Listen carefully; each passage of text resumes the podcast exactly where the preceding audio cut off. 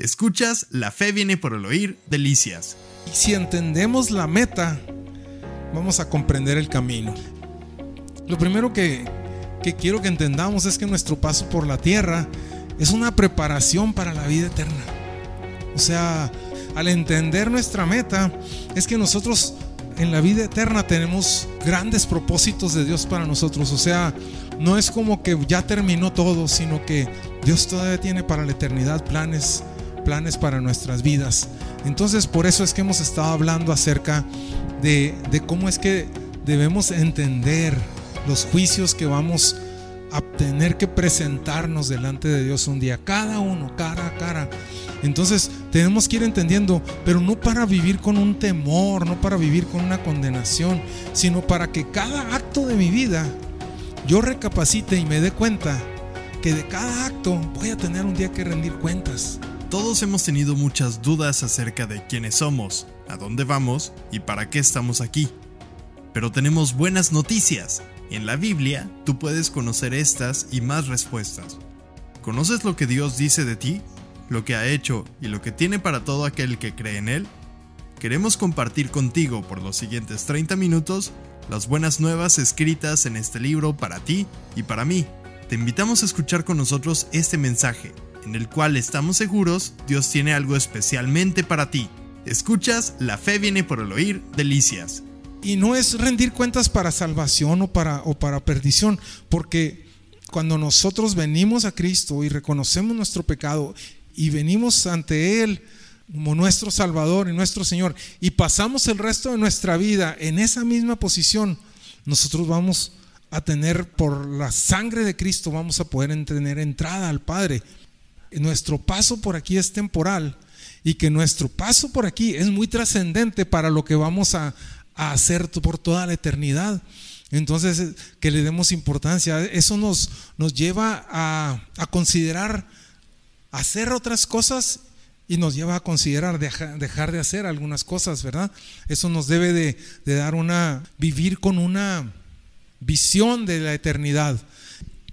Cuando una de las cosas que nos, que nos espera en la meta, al final del camino aquí en la tierra, es que al final del camino vamos a recibir galardones. Vamos a ver Apocalipsis 22, 12. El que es injusto, sea injusto todavía. Y el que es inmundo, sea inmundo todavía. Y el que es justo, practique la justicia todavía. Y el que es santo, santifíquese todavía. O sea, no es como que yo ya vine a Cristo y ya puedo hacer lo que se me venga en gana. O sea, el que viene a Cristo, manténgase justo, manténgase en esa santidad. Siga. Y dice Jesucristo, he aquí yo vengo pronto y mi galardón conmigo para recompensar a cada uno según sea su obra. Al que sea injusto se le va a recompensar. Al que sea inmundo se le va a recompensar. Al que sea justo se le va a recompensar y al que sea santo se le va a recompensar. Dice, pero el Señor viene con su galardón para los justos, para los suyos. Entonces, cada uno según su obra. Lo que hacemos no es para obtener la vida eterna. No podemos por nuestras obras obtener la salvación, pero sí por la obra de Jesucristo. Pero sí nuestra obra aquí en la tierra tiene mucha importancia. Entonces el Señor tiene galardones. Yo quisiera que pudiéramos vivir enfocados en el sentido positivo de esto, porque no es tanto el estar viviendo cuidándonos de no pecar, sino el estarnos cuidando de hacer lo que es agradable delante de Dios. Porque aparte de eso, el hecho de estarnos cuidando de no pecar es como cuando estamos cuidándonos de no comer, ¿verdad? Que da más hambre. Pero cuando estamos enfocados, que estamos entretenidos haciendo algo que nos gusta hacer, ni hambre nos da. Y así es en la vida, cuando nosotros vivimos enfocados en lo que Dios desea para nuestra vida, entonces nosotros ya no vamos a estar considerando el no pecar como, como algo muy, muy pesado, sino que vamos a estar considerando el tener un entusiasmo por vivir haciendo lo que es agradable, porque eso va a ser agradable para nosotros. ¿Sí me explico? Entonces, que tengamos ese enfoque en la vida, entender que el Señor tiene galardones para nosotros y que un día vamos a estar cara a cara delante de Él y vamos a conocer esos galardones. No estar así como que, ay Dios mío, ¿de qué me va a regañar? ¿De qué me va a llamar en cara? Sino que todavía tenemos tiempo de enmendar el camino y llegar y ser presentados delante del Señor y estar viendo los galardones que Él tiene para nosotros. Sí, entonces, si nosotros podemos entender la meta, vamos a poder entender el camino. Muchas de las cosas a las que hemos sido llamados a hacer aquí en la vida es porque Dios está pensando en, el galardón que tiene para nosotros. Cuando nosotros salimos aprobados, vamos saliendo aprobados, porque es importante ir terminando y concluyendo las, las pruebas y las todas aquellas cosas en la vida por las que pasamos, las etapas por las que tenemos que ir pasando. Es bueno concluirlas correctamente para poder empezar otro y otro. Entonces, de esto quisiera que sigamos hoy hablando. Otra de las cosas es que la palabra galardón viene de la palabra griega mis dos, que significa el pago por servicios. O sea, el Señor viene con su pago por nuestros servicios. Pues bueno, se le paga por servicios buenos o malos, ¿verdad? Y otra de las cosas es que quisiera que fuéramos a, a 2 de Timoteo 4, 7, Pablo está hablando. Segunda de Timoteo y segunda de Pedro.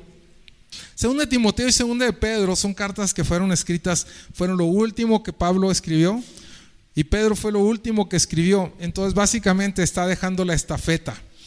Pablo se está despidiendo, Pedro se está despidiendo y son muy similares estas dos epístolas.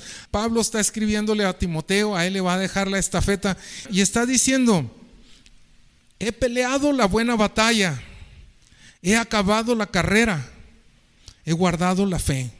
¿Cuál era el fin de la carrera que Pablo corrió? La batalla que tenía que pelear. ¿Cuál era la carrera que tenía que correr? Guardar la fe. A veces nosotros nos ponemos muchas ideas de lo que tenemos que hacer en la vida. No, es que yo tengo que, no sé, o sea, nos imponemos muchas cargas como seres humanos. Nos imponemos el que es que mi propósito en la vida es esto, es que el propósito del éxito consiste en formar esto, el éxito consiste en lo otro, el, dar fruto consiste en acá. Y aquí Pablo nos lo está diciendo bien claramente, he peleado la buena batalla. ¿Cuál es el fin de pelear la buena batalla? conservar la fe. Vaya que hubo luchas para que Pablo conservara la fe. Nosotros porque tenemos la, la facilidad de poder estar leyendo toda su vida en unas cuantas hojas de papel, ¿verdad? Pero si nuestras vidas se escribieran, a lo mejor también alguien diría, pues qué fácil, qué tonto, qué... Eh, pero como nosotros, a veces hasta nosotros nos decimos, ¿cómo fui tonto en ese entonces, verdad? O sea, como que nos ponemos a, analizar, pero no te acuerdas de ese temor tan horrible por el que estabas pasando en ese momento que te hizo ah, temblar las piernas, que te hizo dudar de muchas cosas pero cómo al final conservaste la fe, cómo al final recurriste al, al que es poderoso para salvar. ¿Cómo? Y eso, aunque pasaste por un temor, pero ¿qué te quedó? Te quedó la fe. Porque ¿cómo actuaste? En base a que el Señor era mi salvador, a que el Señor era, eh, era, era el que podía sanar y salvar. Pelear la buena batalla, correr la buena carrera para todo creyente es conservar la fe. Nuestra lucha en la vida es conservar la fe. Tenemos que ir entendiendo esto, esto, por eso decía, para poder comprender el camino, tenemos que entender la meta. Ese, ese es nuestro fin. Entonces dice Pablo algo bien tremendo. Por lo demás, me está guardada la corona de justicia. Él ya completó la carrera, ya peleó la buena batalla, pero todavía le espera algo. Él todavía no la tiene. O sea, él está guardada la corona de justicia, la cual me dará el Señor. Cuando el Señor está hablando, yo tengo, yo vengo con mis galardones, está Pablo hablando. El Señor me tiene un galardón, el Señor tiene una corona para darme. La corona, la corona de la que él está hablando, es una palabra griega stefanos, stefanos, que significa entretejer o trenzar. Era una guirnalda. Era un premio, el premio que les daban en los juegos públicos o el símbolo de honor. ¿Sí se acuerdan esas que usaban los griegos, esas guirnaldas que entretejidas, verdad? Esa era la corona que está a la, a la que está mencionando Pablo. Me está esperando una, una corona por haber peleado la buena batalla, me está esperando una corona por haber terminado la carrera. Entonces me la está esperando el Señor y es una corona de justicia, la cual me dará el Señor juez justo en aquel día. Hemos estado hablando de que vamos a enfrentar un día el juicio. ¿No lo está diciendo Pablo también? El Señor, voy a estar un día delante del juez, pero ¿saben qué? Estoy temblando de miedo. No, ¿verdad? Se fijan que Pablo no está temblando de miedo porque va a ir delante del juez. Está gozoso porque va a estar un día delante del juez, porque sabe que terminó la carrera, porque sabe que peleó la buena batalla y que el Señor es un juez justo y que, y que va a darles la corona de vida que le está esperando. Y sabes que eso está accesible para cada uno de nosotros.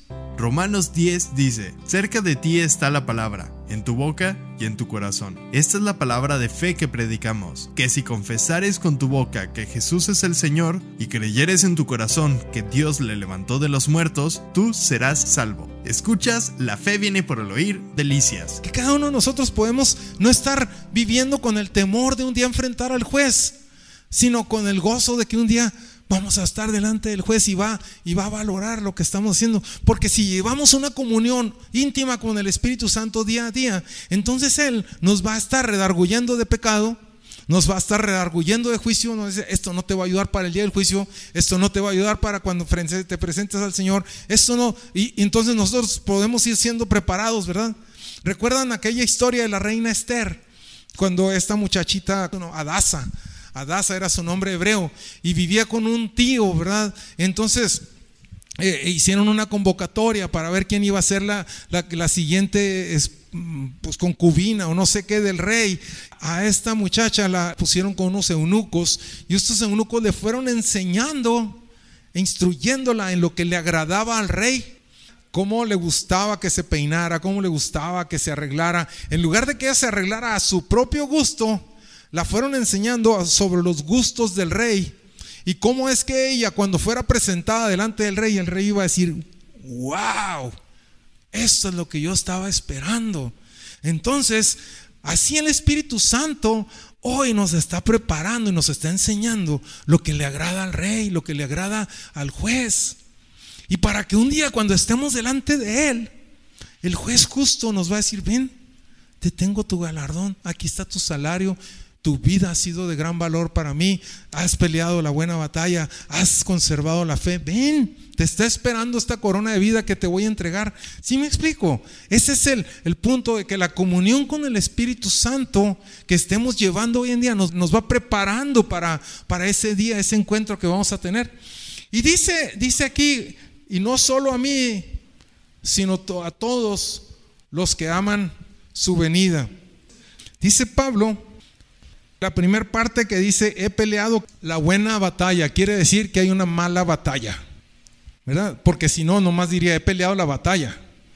Pero si está diciendo, he peleado la buena batalla, es que existe una mala batalla. Y eso es de lo que quiero que terminemos hoy hablando casi el resto del tiempo. Lo que es pelear la buena batalla y lo que es pelear una mala batalla. Hay batallas que Dios no te llamó a pelear. Y es lo que tenemos que entender hoy para poder comprender la meta, el, camino, tenemos que entender la meta. Tenemos que pelear la buena batalla. No vamos a pelear las batallas de otros. Pelear la batalla de otro es pelear una mala batalla. Tienes que pelear la tuya. A veces nos desespera, vemos que la persona no está, no está haciendo bien las cosas y queremos hacerlas por ellas. Estás peleando una mala batalla.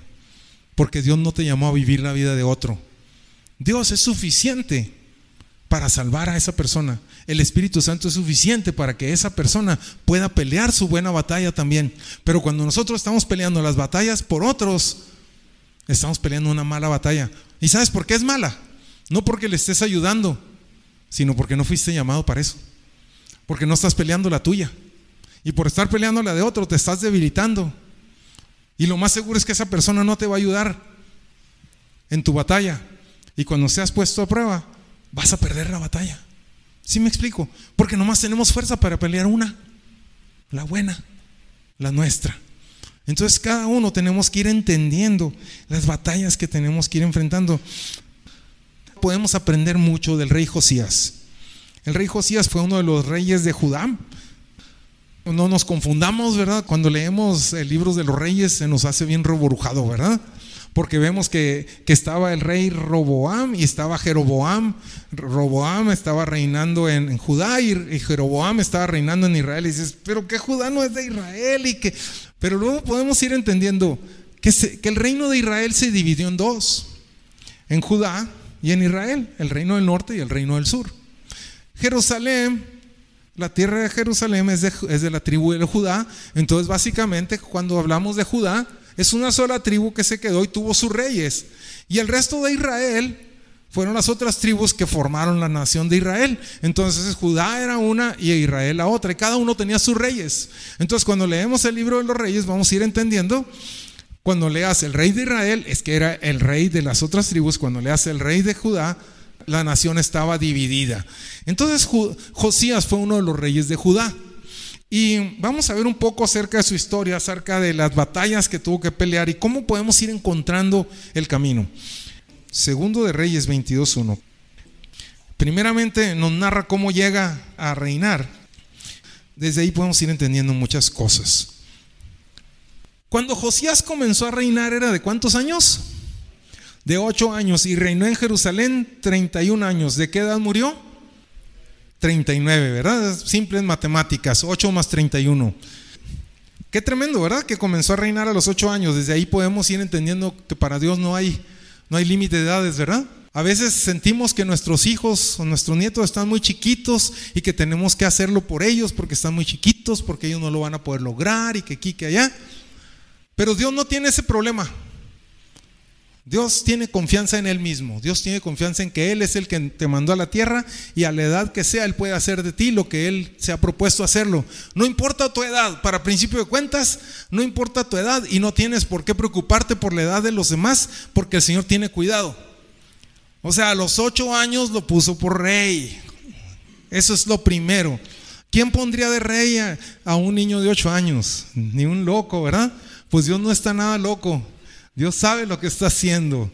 Entonces, este, dice en el capítulo, versículo 2, e hizo lo recto ante los ojos de Jehová y anduvo en todo el camino de David su padre sin apartarse a derecha ni a izquierda. Versículo 3, a los 18 años del rey Josías, ¿cuántos años tenía aquí? 26 años, estoy tratando de ayudarles a leer este libro. A los 18 años del rey, o sea, cuando él ya llevaba 18 años de rey, empezó a reinar a los 8 y luego llevaba 18, tenía 26 años de edad. Envió el rey a Zafán, hijo de Azalía, hijo de Mesulam, escriba a la casa de Jehová, diciendo, Ve al sumo sacerdote Hilcías y dile que recoja el dinero que han traído a la casa de Jehová, que han recogido del pueblo los guardianes de la puerta y que lo pongan en manos de los que hacen la obra, que tienen a su cargo el arreglo de la casa de Jehová, y que lo entreguen los que hacen la obra de la casa de Jehová para reparar las grietas de la casa, a los carpinteros, maestros y albañiles para comprar madera y piedra de cantería para reparar la casa, y que no se les tome en cuenta el dinero cuyo manejo se les confiare, porque ellos proceden con honradez. Entonces dijo el sumo sacerdote Isías al escriba Safán, he hallado el libro de la ley en la casa de Jehová. E Hilcías dio el libro a Zafán y lo leyó. Qué impresionante este pedazo. Vamos un poquito a Deuteronomio para que podamos comprender por qué es algo que no debería estar sucediendo. Deuteronomio 18 está hablando del rey. Y cuando se siente sobre el trono de su reino, entonces escribirá para sí en un libro una copia de esta ley del original que está al cuidado de los sacerdotes levitas y lo tendrá consigo y le hará en él todos los días de su vida para que aprenda a temer a Jehová su Dios para guardar todas las palabras de esta ley y esos estatutos para ponerlos por obra. Este libro donde debía haber estado, en la casa del rey, 18 años. Los demás reyes, ¿dónde había estado su libro de la ley? Si lo tenían todo empolvado. ¿No tienes una Biblia así toda empolvada? ¿Mm? No la tienes ahí bien guardadita, porque no debería estar bien guardada, no debería estar empolvada, debería estar en tus manos todos los días. Así porque Dios nos hizo reyes y sacerdotes para nuestro Dios. Entonces, esto no debería estar sucediendo, pero sucedió. Ahí está peleando las batallas. Ahí está Josías este, restaurando. El templo estaba abandonado. Josías se pone a restaurarlo. Están reparándolo y en eso encuentran la palabra de Dios. ¿Sabes qué podemos ir entendiendo? Que cuando te propones, que cuando te propones a, restaurar las cosas, cuando te propones a hacer bien las cosas, Dios viene en tu ayuda. Dios viene en nuestro, Dios viene y nos alcanza y nos pone los medios para que lo podamos hacer. A pesar de tantas cosas que hemos estado haciendo mal, ¿cómo es que Él viene en nuestra ayuda y pone a nuestro alcance el poder hacer bien las cosas? Escuchas La Fe viene por el oír, Delicias. Te esperamos entre calle Azurita y Avenida Platino, en Colonia San Carlos, de Ciudad Delicias. Reuniones. Domingo 11 de la mañana, reunión general. Lunes 8 de la noche, reunión de oración. Y jueves 7 de la noche para nuestro curso de crecimiento. También búscanos en Facebook como Fe viene por el oír Delicias, donde podrás escuchar de nuevo este mensaje y muchos más. No olvides escribirnos, nos encantaría leerte y orar por ti. Este sacerdote encuentra, encuentra el libro de la ley. Entonces sucede algo muy interesante. Vamos al versículo 9. Dice, viniendo luego el escriba Safán al rey, dio cuenta al rey y dijo, tus siervos han recogido el dinero que se halló en el templo y lo han entregado en poder de los que hacen la obra, que tienen a su cargo el arreglo de la casa de Jehová. Asimismo el escriba Safán declaró al rey diciendo, el sacerdote Hilcías me ha dado un libro. Y lo leyó Safán delante del rey. Y cuando el rey hubo oído las palabras del libro de la ley, rasgó sus vestidos. Nos vamos a mover 300 años hacia atrás para que podamos entender unas de las cosas que Josías oyó para que haya llegado al punto de rasgar sus vestidos. Vámonos al primer libro de Reyes, capítulo 13, versículos 1 al 2. Dice aquí un varón de Dios por palabra de Jehová vino de Judá a Betel y estando Jeroboam junto al altar para quemar incienso, Aquel clamó contra el altar por palabra de Jehová y dijo, altar, altar, así ha dicho Jehová.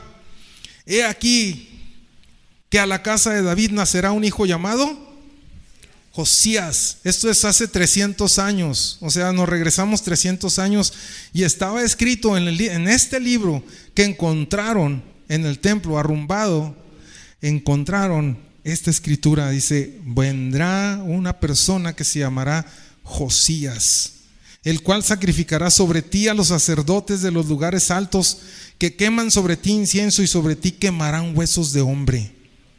Y aquel mismo día dio una señal diciendo, esta es la señal de que Jehová ha hablado, he aquí que el altar se quebrará y la ceniza que sobre él está se derramará. Y eso sucedió, ¿verdad? Si se quebró, sucedieron muchas otras cosas, ¿verdad? Hoy no vamos a hablar sobre eso. Lo interesante, nos vamos a regresar a, Segundo de Reyes, donde estamos hablando de Josías. Y este, Qué interesante esto. A mí siempre se me ha hecho algo bien interesante. Eh, eh, entre las telarañas, entre todo ese polvo. Imagínate que andas ahí limpiando. Hace tres semanas anduvimos entre las ruinas de, una construcción que se hizo como en 1800. Estaba la, estaba la lápida de uno de mis, de mis antepasados que murió en 1894. Ahí, 1894 murió. E, esa, e, y estaba la lápida y anduvimos ahí entre las tapias de esas construcciones y, encontrando. Es interesante, ¿verdad? Lleno de tierra, lleno de, telarañas, lleno de todo aquello. Y uno encontrando, wow, esta era la foto de mi tatarabuelo y que em, no les ha pasado. Qué interesante es eso, ¿verdad? Es algo bien, bien padre. Pues imaginas, ellos encontraron 300 años después este libro y estaba escrito esto acerca de Él. ¿Te imaginas que tú encontraras algo con tu nombre que haya sido escrito hace 300 años y que hablara acerca de tu propósito en la vida? ¿No te, no te impacta? ¿No cambiaría tu vida? Yo digo que sí, ¿no? Este joven en este momento, su primera reacción es rasgar sus vestidos en señal de humillación, o sea, he fallado a mi propósito, he fallado a lo que debía hacer, me humillo delante del Señor. Y entonces se rasga sus vestidos como dando inicio a una nueva vestimenta, como dando inicio a una nueva, a algo nuevo. Entonces él encuentra su propósito, encuentra su meta, es la razón por la cual Dios lo trajo a la tierra. ¿Te fijas qué importante es que sepas para qué estás aquí en la tierra? Y que sepas que no, no fuiste hecho sin un propósito sino que cada uno tenemos un propósito por el cual vivir. Porque yo veo la vida de este, de este rey, este hombre, como vamos a leer más adelante, nos vamos a dar cuenta de los reyes que había habido antes de él. Los reyes delante de, antes de él habían llenado de prostitutas el templo, habían estado quemando vivos a los, a los niños, habían estado ofreciendo a, a, a, Acera, le tenían una imagen adentro del templo, o sea, habían hecho tremendas cosas. No había un modelo al cual seguir que tuviera Josías, porque todos los modelos atrás de él eran erróneos. No tenía un buen modelo a seguir. Sin embargo, el Señor le muestra su destino y esto cambia. Tal vez tú no tengas un buen modelo, tal vez sí, pero, pero eso no determina si tú vas a salir adelante o no en la vida determina que te, lo que estamos viendo de Josías, pelear la buena batalla. Entonces Josías encuentra eso escrito en el libro, vamos a leer en el versículo 13, y dice, id y preguntad a Jehová por mí, ya encontró su nombre, pregunta a Jehová por mí, por el pueblo. Y por todo Judá acerca de las palabras de este libro que se ha hallado, porque grande es la ira de Jehová que se ha encendido contra nosotros por cuanto nuestros padres no escucharon las palabras de este libro para hacer conforme a todo lo que nos fue escrito. O sea, encontró que sus antepasados habían hecho todo lo malo delante de Dios. Y dijo, luego, luego vamos a resolver esto, no le vamos a dar más largas. Vamos a ir delante de Jehová a ver qué dice Jehová al respecto. ¿Cómo podemos resolver esto? ¿Cómo lo podemos, cómo lo podemos cambiar? Entonces, esto es lo que, lo que le dijeron en el versículo 14. Dice, entonces fueron al sacerdote Hilcías y a Icam, Akbor, Safán y Asaías, a la profetisa Ulda, mujer de Salum, hijo de Tikva, hijo de guarda de Arbas, guarda de las vestiduras, la cual moraba en Jerusalén en la segunda parte de la ciudad y hablaron con ella. Y ella les dijo, así ha dicho Jehová, el Dios de Israel, Decida al varón que os envió a mí. Así dijo Jehová, he aquí yo traigo sobre este lugar y sobre los que en él moran todo el mal de que habla este libro que he traído, que ha leído el rey de Judá. Por cuanto me dejaron a mí y quemaron incienso a dioses ajenos, provocándome a ira con todas las obras de sus manos, mi ira se ha encendido contra este lugar y no se apagará. Mas al rey de Judá que os ha enviado para que preguntéis a Jehová, diréis así, Así ha dicho Jehová, el Dios de Israel, por cuanto oíste las palabras del libro y tu corazón se enterneció y te humillaste delante de Jehová cuando oíste lo que yo he pronunciado contra este lugar y contra sus moradores, que vendrán a ser asolados y malditos, y rasgaste tus vestidos y lloraste en mi presencia, también yo te he oído, dice Jehová. Por tanto, he aquí, yo te recogeré con tus padres y serás llevado a tu sepulcro en paz y no verán tus ojos todo el mal que yo traigo sobre este lugar. Y ellos dieron al rey la respuesta. Qué interesante es que podamos ir y preguntar acerca de nosotros, ¿verdad? Que cada quien va a tener que dar cuentas por sí mismo. Pero si está en mí el cambiar yo y el ayudar a las demás personas que quieren cambiar a que cambien, ayudarlas, porque no está en mí el cambiarlas. Si la persona no quiere cambiar, los resultados no dependen de mí, dependen de cada quien. Cada persona va a dar cuentas de sí misma, cada persona va a tener que determinar cómo va a caminar y los resultados no son culpa mía, ni del que te hable de la palabra, ni nada. Los resultados dependen de Dios.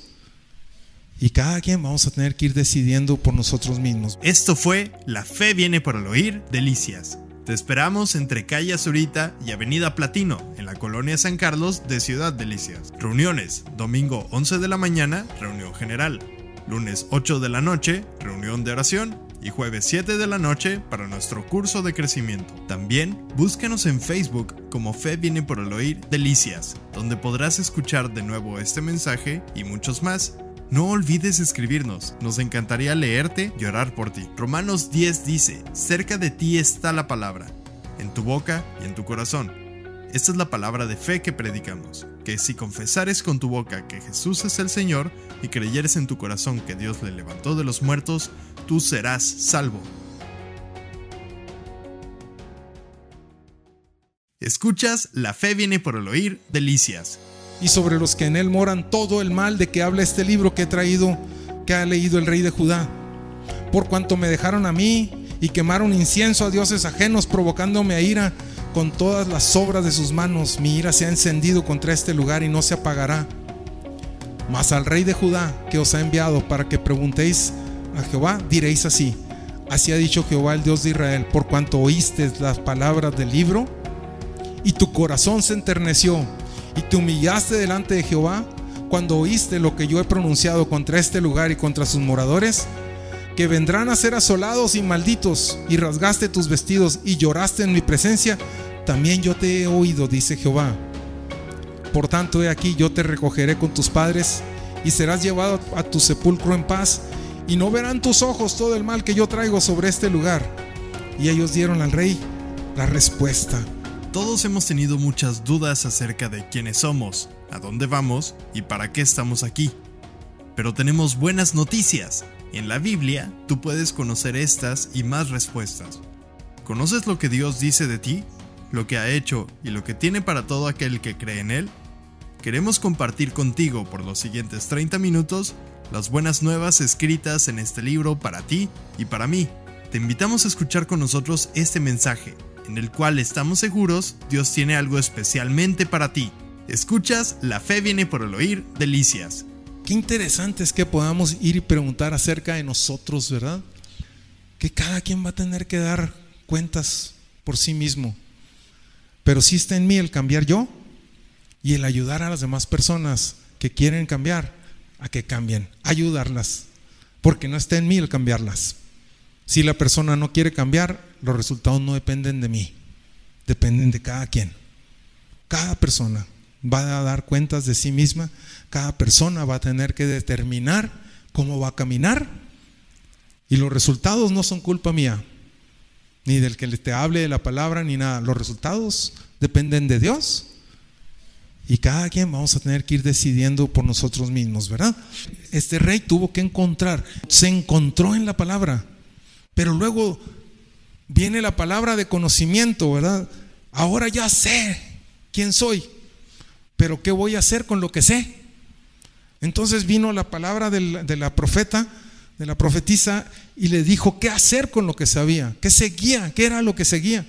Vamos al libro, a la epístola de los Efesios, capítulo 1, versículo 17, porque por eso precisamente hacemos tanto énfasis en la obra del Espíritu Santo. Porque esa es la obra del Espíritu Santo hoy en día en cada uno de nosotros. El podernos ir dando el conocimiento y el entendimiento y la sabiduría. Entonces dice, para que el Dios de nuestro Señor Jesucristo, el Padre de Gloria, os dé espíritu de sabiduría y de revelación en el conocimiento de Él. Este, necesitamos primeramente tener sabiduría y revelación en el conocimiento de Él necesitamos un espíritu de sabiduría y de revelación. Efesios 1.8. Está hablando Pablo acerca de lo que el Señor hizo en cada uno de nosotros por, medio de cuando nos escogió.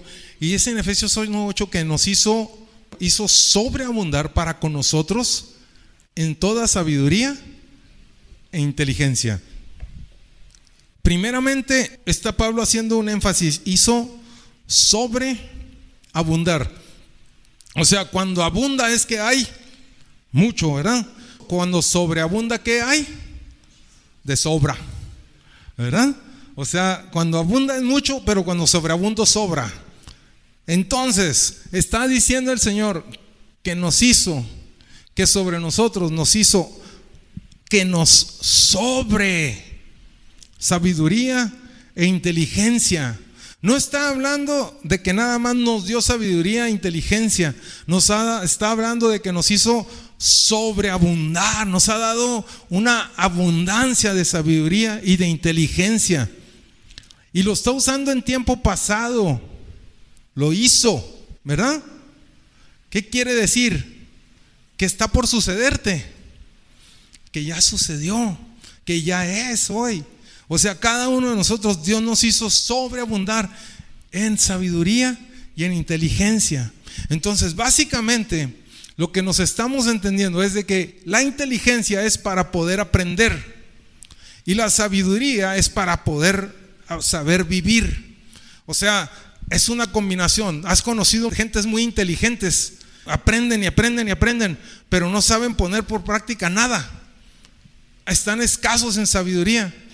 Y hay gente muy aptas para las cosas, pero, pero no, no se han tomado el tiempo de leer las instrucciones y echan a perder todas las cosas, ¿verdad? Son muy aptos con las manos, pero no quieren leer las instrucciones. Y entonces también, también, entonces necesitamos el conjunto de la inteligencia para aprender y la sabiduría para saber qué hacer con lo que aprendí. Y la palabra de Dios dice que cada uno de nosotros Dios nos hizo sobreabundar en esto. Dios nos lo dio de sobra. Ahora sí, vamos a Efesios 1:17, donde dice que oramos. Entonces aquí estamos orando. Si ya lo tenemos, ahora tenemos que orar para que el Dios de nuestro Señor Jesucristo, el Padre de Gloria, nos dé espíritu de sabiduría y de revelación en el conocimiento de esto. Cuando nosotros tenemos una revelación por parte del Señor, que viene un entendimiento claro, como le sucedió a Josías. Josías primero tuvo el conocimiento de cómo era, de que, de que Dios tenía un plan para él, ¿verdad? Pero no sabía qué hacer con él hasta que le fue revelado por el profeta. El profeta le dijo, esto es lo que va a pasar, esto es lo que viene adelante. Pero ¿sabes qué hay hoy en día? Que gracias a la obra del Espíritu Santo, nosotros podemos recibir ese espíritu de sabiduría y de revelación. Y cada uno de nosotros. Entonces por eso es que los insto, hermanos, a que nos interesemos en los dones del Espíritu Santo, los dones de palabra de conocimiento, de sabiduría, los dones de profecía, de sanidades, porque conforme nosotros vamos teniendo palabra de sabiduría, palabra de conocimiento, y empieza a abundar en todos y a reposar en cada uno de nosotros, nosotros vamos a poder ir instruyéndonos unos a otros, así como en este caso. Tienes que ir entendiendo tu parte en la comunidad, cómo es que eres indispensable, que Dios puso en ti cosas que son necesarias para el desarrollo del cuerpo en cada uno de nosotros. Y que no digamos, a mí nadie me necesita, yo no sirvo para nada. No te descalifiques, porque todos nos necesitamos unos a otros. Aquí vemos cómo es que esto que sucedió con Josías está accesible y más fácil para nosotros, ¿sí o no? Porque es el Espíritu Santo el que nos está dando, solo tenemos que estar orando. Entonces Josías encuentra este conocimiento, vamos a regresarnos. ¿Cómo podemos decir, bueno, es que ya no hay esos profetas? Pues sí, ahora hay algo mucho mejor que se llama Espíritu Santo y está mucho más cerca de nosotros. Sí, Josías entiende esto en 2 Reyes 23. Cuando Josías entiende su propósito y su destino, él se convierte en un reformador. Él empieza a reformar todo. Cuando cada uno de nosotros entendemos nuestro propósito y nuestro destino, vamos a convertirnos en reformadores. Yo nomás quisiera así brevemente, porque estaba el Señor mencionándome esto y ayer lo viví. Hace exactamente 40 años, ayer estuve en el lugar en donde yo debería haber muerto. Romanos 10 dice, cerca de ti está la palabra, en tu boca y en tu corazón. Esta es la palabra de fe que predicamos, que si confesares con tu boca que Jesús es el Señor y creyeres en tu corazón que Dios le levantó de los muertos, tú serás salvo. Escuchas, la fe viene por el oír, delicias. Me impactó aquel lugar. Yo pude, pude ver mientras me estaba ahogando en ese arroyo, en un arroyo en Basaseachic, yo iba nadando y me tomó un, remolino. Y cuando me tomó ese remolino, entonces ya no tuve fuerzas para, para hacer nada, ¿verdad? O sea, yo tenía muy buena condición física, yo nadaba pues un kilómetro o dos kilómetros, no sé cuánto nadaba en aquel entonces, tres veces por semana, y tenía buena condición física y tenía fuerza y, y sabía nadar y todo aquello y sabía moverme en el agua, pero me tomó ese remolino entre los arroyos y cuando quise salir, yo dije, esto está fácil, pero cuando me acomodé para, para salir y empecé a, a flotar, algo me jaló así y me metió hasta a una parte donde ya no podía ver el sol y se, se, me oscureció todo. Entonces empecé a luchar con aquello y empecé a luchar con aquello. Y me di cuenta de algo. Dije, hoy voy a morir. Esto ya no puedo, ya se me está acabando el aire. Dije, tengo que empezar a calmarme, tengo que empezar a conservar mis fuerzas porque me queda un minuto de vida y yo no veo por dónde. Entonces mi vida comenzó a darme vueltas y me comenzó a dar vueltas una película. Y entonces empezaba yo a ver cuando la gente llegaba y me hablaba de Cristo. Y yo les decía, no, gracias, ahorita estoy muy bien. No, gracias, yo tengo mi religión. No, gracias, yo creo en Platón. No, gracias, yo creo en Sócrates. No, gracias, yo, yo estoy bien. Y el Señor me presentaba, porque en esa clase de natación estaba conmigo el que ahora es pastor ahí en la iglesia, en el paso, junto con mi hermano. O sea, él se encargaba de hablarme de Cristo todo el tiempo.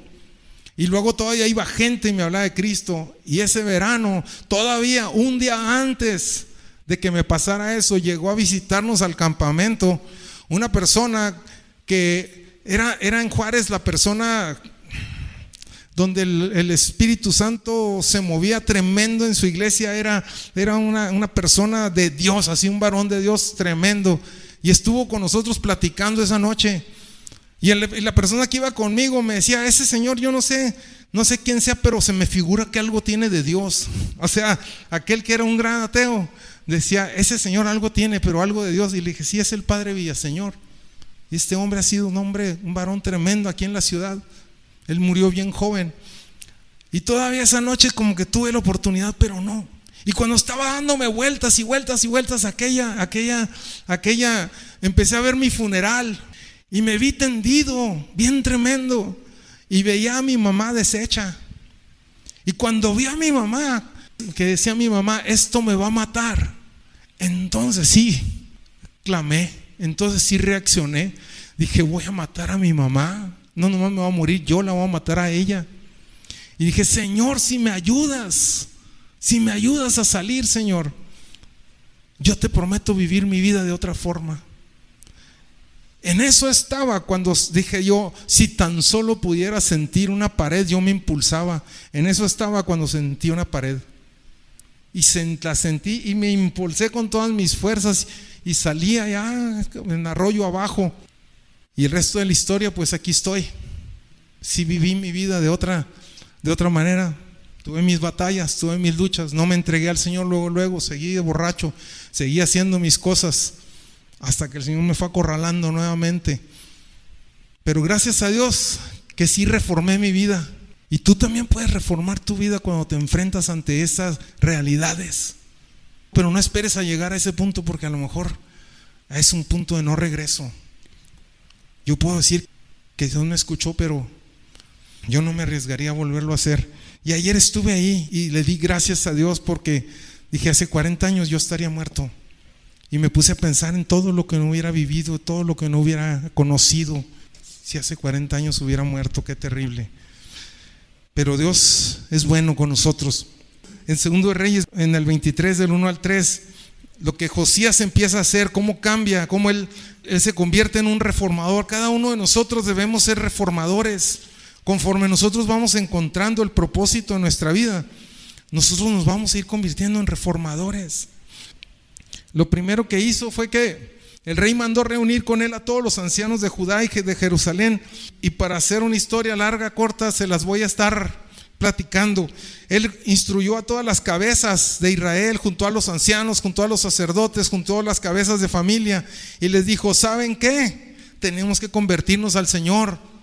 Viene un juicio sobre nuestra nación y tenemos que cambiar, tenemos que hacer las cosas de otra manera. Y dice en el versículo 23.3, dice, poniéndose el rey en pie junto a la columna, hizo pacto delante de Jehová de que irían en pos de Jehová y guardarían sus mandamientos sus testimonios y sus estatutos con todo el corazón, con todo el alma, y que cumplirían las palabras del pacto que estaban escritas en aquel libro. Y todo el pueblo confirmó el pacto. Lo primero que hizo fue que convocó al pueblo y los llamó y les dijo a todos los leyes, a todas las cabezas, cuando todas las cabezas están de acuerdo es cuando cambian las cosas, ¿verdad? Estuvieron de acuerdo y no el versículo 4 viene y limpia el templo y saca todos los utensilios que estaban usando para el servicio a la diosa acera. Y luego en el versículo quinto quita a los sacerdotes de esa misma diosa. Fíjense qué tremendo. Dice en el, al final del versículo, dice, asimismo a los que quemaban incienso a Baal, al sol y a la luna, y a los signos del zodiaco, y a todo el ejército de los cielos. Hay gente todavía cristiana que cree en el destino, que cree en el zodiaco, que cree en ese tipo de cosas. Es, podemos entender que todo eso no cabe con nosotros. No tenemos por qué consultar los adivinos, no, podemos, no debemos consultar nada de eso y luego los echa fuera y luego saca la, en versículo 6 saca las imágenes de acera, todas las, las estatuillas y las imágenes que tenía. En el versículo 7 saca todas las prostitutas. Había gente, había mujeres ahí que se prostituían para, para darle honra a la diosa acera en el templo de Jehová, adentro del templo de Jehová. Y toda la contaminación de Judá cuando sigue adelante en los siguientes versículos, ahí limpia el templo, pero luego empieza a limpiar a la, nación, a los lugares altos y a donde quemaban a los niños para quemor. Y habían caído terriblemente, habían caído.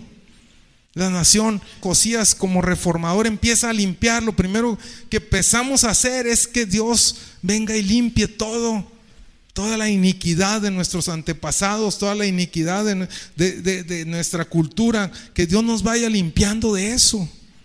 En el versículo 15 al 17 dice algo muy interesante, ¿recuerdan la profecía?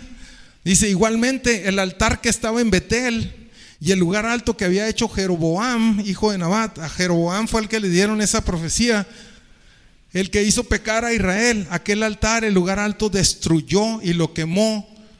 Lo hizo polvo y puso fuego a la imagen de acera. Y se volvió Josías y viendo los sepulcros que estaban ahí en el monte, envió y sacó los huesos de los sepulcros y los quemó sobre el altar para contaminarlo, conforme a la palabra de Jehová que había profetizado el varón de Dios, el cual le había anunciado esto. Entonces, cuando encuentras tu propósito en la vida, entonces tus acciones empiezan a ser de acuerdo a la voluntad de Dios. Que el Espíritu nos dé espíritu de sabiduría y de revelación en el conocimiento de Él. Y conforme nosotros vamos entendiendo los propósitos para nuestra vida, los vamos cumpliendo. ¿Cuál era el propósito que Dios le había dado a Él?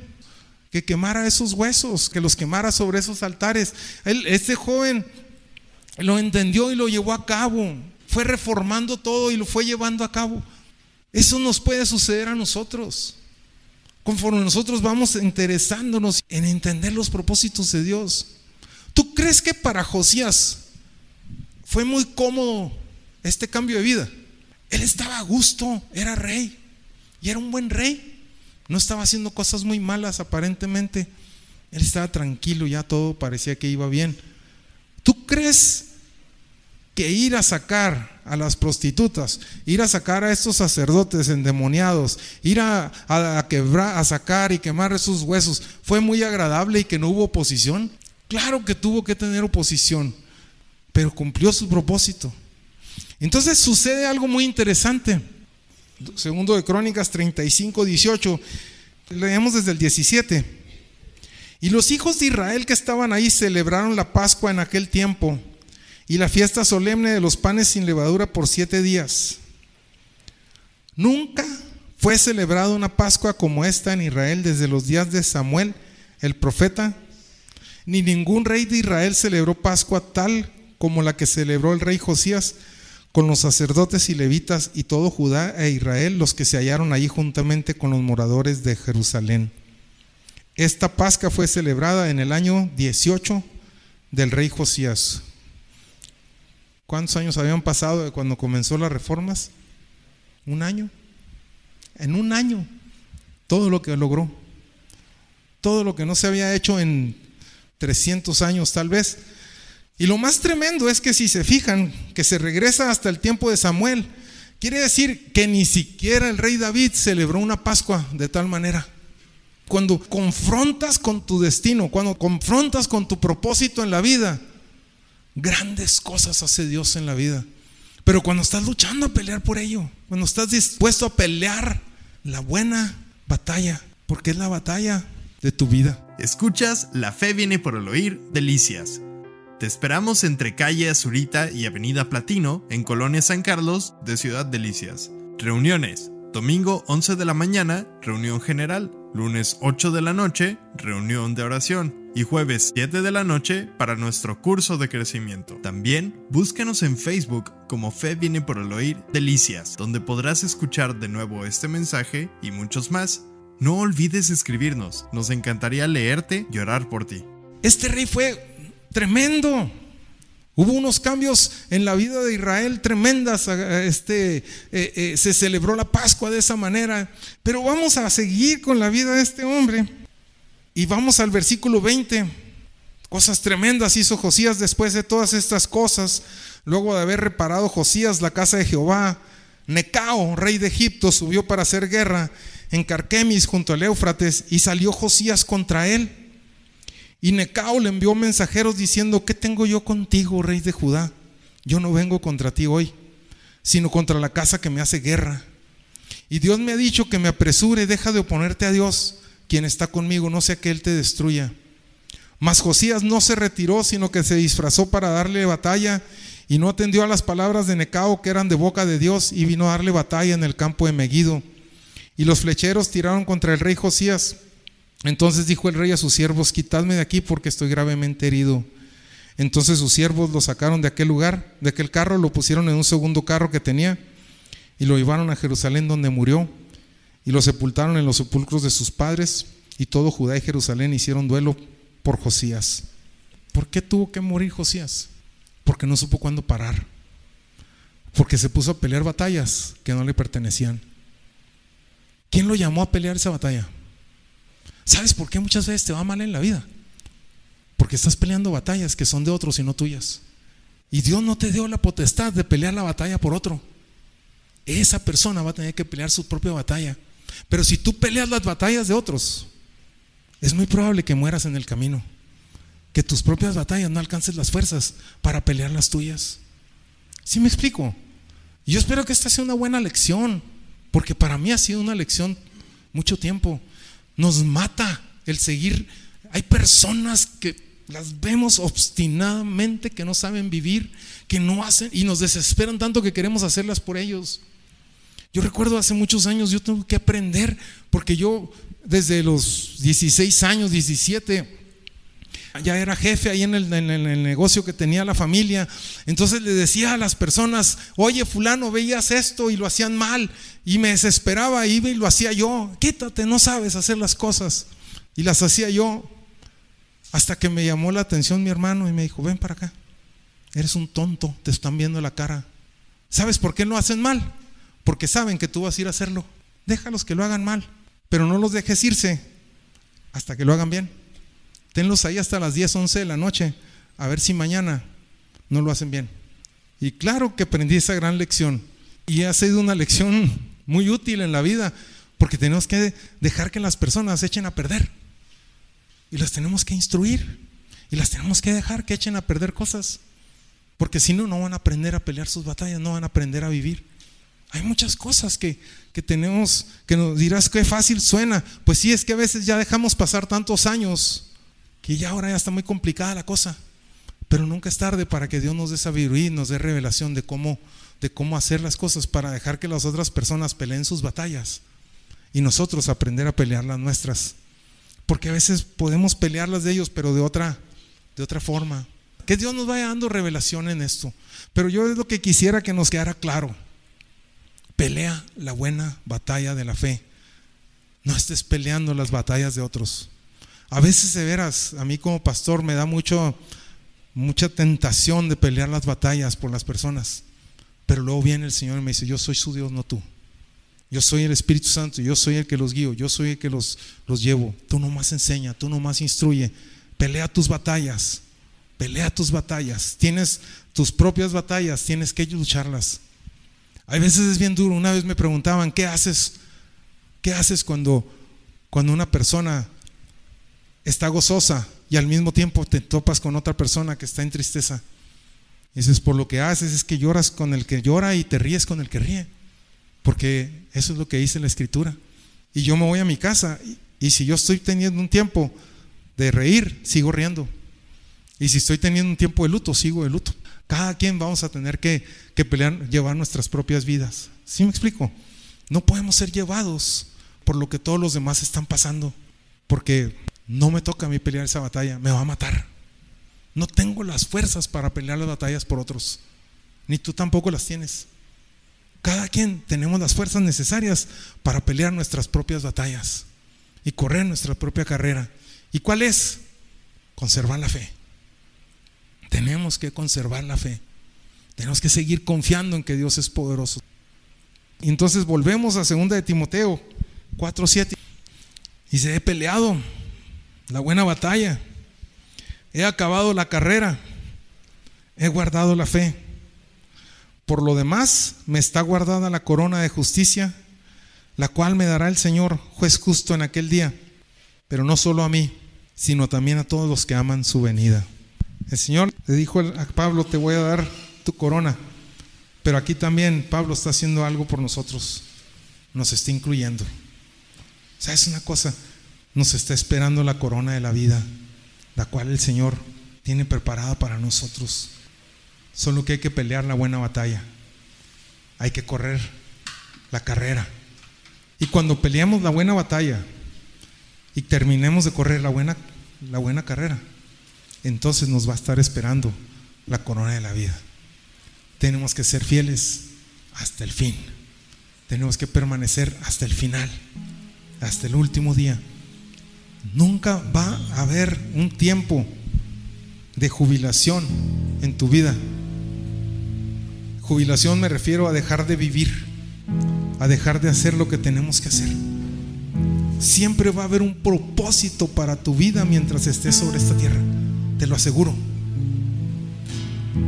Nadie se va antes. Me decía el otro día el ingeniero, ¿verdad? Que a una persona que, que, le cayó un rayo y que decía a su papá, no, no lo mató el rayo, lo mató la raya. Dice, porque hasta ahí estaba su raya pintada. Y cada uno tenemos una raya pintada y no te va a matar un rayo, te va a matar la raya. Hasta ese día que esté determinado que te vayas, hasta ese día nos vamos. Pero hasta ese día vas a tener propósitos para hacer. Tal vez dejes la última olla de frijoles cociendo, pero el Señor va a tener propósitos para cada uno de nosotros hasta el último día. Nadie está dioquis en esta tierra. Todos tenemos propósitos. Y a todos nos está esperando la corona. La corona de justicia, la cual el Señor con su propia mano y cuando, cuando lleguemos delante del juez, el juez estará leyendo tu nombre en el libro de la vida. Si has peleado la buena batalla, si has terminado la carrera, si has conservado la fe, tu nombre va a terminar ahí y el Señor con una corona para entregártela. Es decir, pasad, benditos de mi Padre. ¿Qué deseas? Que te digan fuera porque no cumpliste con tus propósitos, porque te digan, pásale. Cada vez que pienses en tirar la toalla, piensa en esto. Cada vez que pienses en abandonar el camino del Señor, piensa en esto.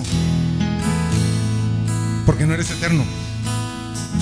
Entonces tenemos que mantenernos siempre con esa idea. Un día voy a estar delante del Señor y yo voy a conservar la fe, voy a seguir la carrera, voy a pelear. Hay que pelear legítimamente. No puedes venir a la iglesia y, hablar, Dios, Dios, aleluya, y ahí irte a la casa y no hay atajos. Las batallas de la vida, las pruebas de fe, tú las vas a pelear solo. En la oscuridad, donde nadie te está viendo. Ahí se ganan las grandes victorias. Ahí se ganan. No, delante, no aquí en la iglesia, no delante de las personas. En la oscuridad, donde nadie te está viendo. Ahí se vence, ahí se gana. Esto fue La fe viene por el oír, delicias. Te esperamos entre calle Azurita y Avenida Platino, en la colonia San Carlos de Ciudad Delicias. Reuniones, domingo 11 de la mañana, reunión general. Lunes 8 de la noche, reunión de oración. Y jueves 7 de la noche para nuestro curso de crecimiento. También búscanos en Facebook como Fe viene por el oír Delicias, donde podrás escuchar de nuevo este mensaje y muchos más. No olvides escribirnos, nos encantaría leerte y orar por ti. Romanos 10 dice, cerca de ti está la palabra, en tu boca y en tu corazón. Esta es la palabra de fe que predicamos, que si confesares con tu boca que Jesús es el Señor y creyeres en tu corazón que Dios le levantó de los muertos, tú serás salvo.